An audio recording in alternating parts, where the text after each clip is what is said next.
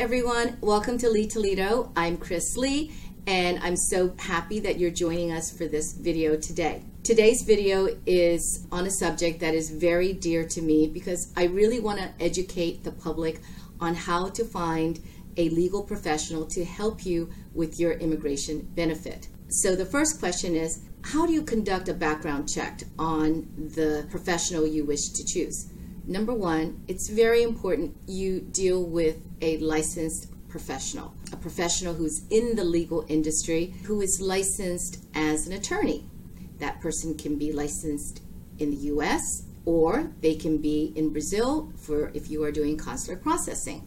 But what's most important is that when you are talking about immigration benefits to the US, legal judgment is required. And legal judgment cannot be rendered by anyone other than a licensed professional. Please do not seek consultants or commercial directors because they are not educated and licensed to exercise legal judgment. And it is the legal judgment that will allow you to get the immigration benefit you desire. Um, the next question I have is what should be observed in terms of licenses and permissions? This is fabulous because every country, every state in the US has a bar that is the licensing authority for the license that the attorney may hold. It is public information, and you can find out does that attorney have a license to conduct the legal affairs that he or she may be performing? I highly recommend you do the search so you know who your legal representative is and what they're doing, how long they've had their license, and can be trusted. Because at the end of the day, your whole dream, your life savings may be going into this legal benefit. So don't take anything for granted seek information from legal or government authorities to confirm what has might have been presented to you. A next question that has come to my attention is are there lawyers who specialize in certain types of visas? And absolutely. There are attorneys who may do one type of immigration visa such as H1Bs. There are other attorneys who may do asylum cases. There are other attorneys who may do employment-based immigration visas, which is what our specialty is at Lee Toledo. Let's see. The next question that's come out is is it possible to carry out a consultation that regulates the profession and how should that be done? Are there any specific links or pages? I kind of addressed this question earlier, but you can certainly, when consulting with your legal representative, ask them where are you licensed? Do you have a link so that I can check to see and validate that you are licensed where you say you are?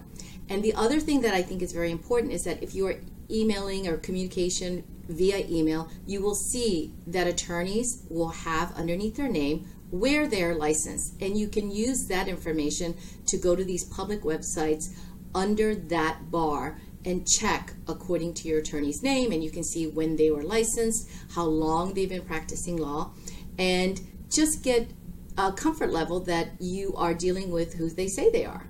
Um, can a lawyer or law firm promise a job? No. We are here to do your immigration benefit, not to offer you a job. Um, and I think that clear distinction needs to be recognized that we will not be providing you a job, but assisting you in the immigration benefit you seek. If you think about it, many conflict of issues could arise with you getting a, being promised a job by your attorney while doing your immigration benefit that may be associated with the job. Are there any warning signs that should be observed during a immigration process consulting? Yes if you are meeting with a individual who is not a licensed legal representative, then you should ask yourself, why am I meeting with somebody who has to give me legal judgment and they're not licensed, they have no legal background. How can I trust the words coming out of somebody who is just maybe a consultant and gets paid to do that?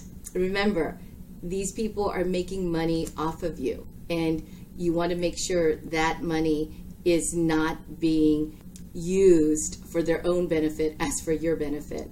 So just keep that in mind. And I think that everyone has that sense in their stomach or their sixth sense and can know when something is just too good to be true or doesn't seem right, then it usually isn't. Okay, Um, let's see. If the applicant is not comfortable with any conduct of the lawyer, is it possible to change the office? What happens in these cases? Absolutely, you can change attorneys. You are not tied to the attorney if you do not like that attorney or you were promised one thing and the attorney is delivering something else. Always remember that the relationship can be terminated at any time, okay? And so if something happens or your process is not going the way you were represented that it would go, or you're just not comfortable and don't have any communications with an attorney, you should by all means terminate whatever relationship you have with that company and find an attorney that you can trust. Thank you so much for joining me this afternoon. I look forward to seeing you at our next video. Bye bye.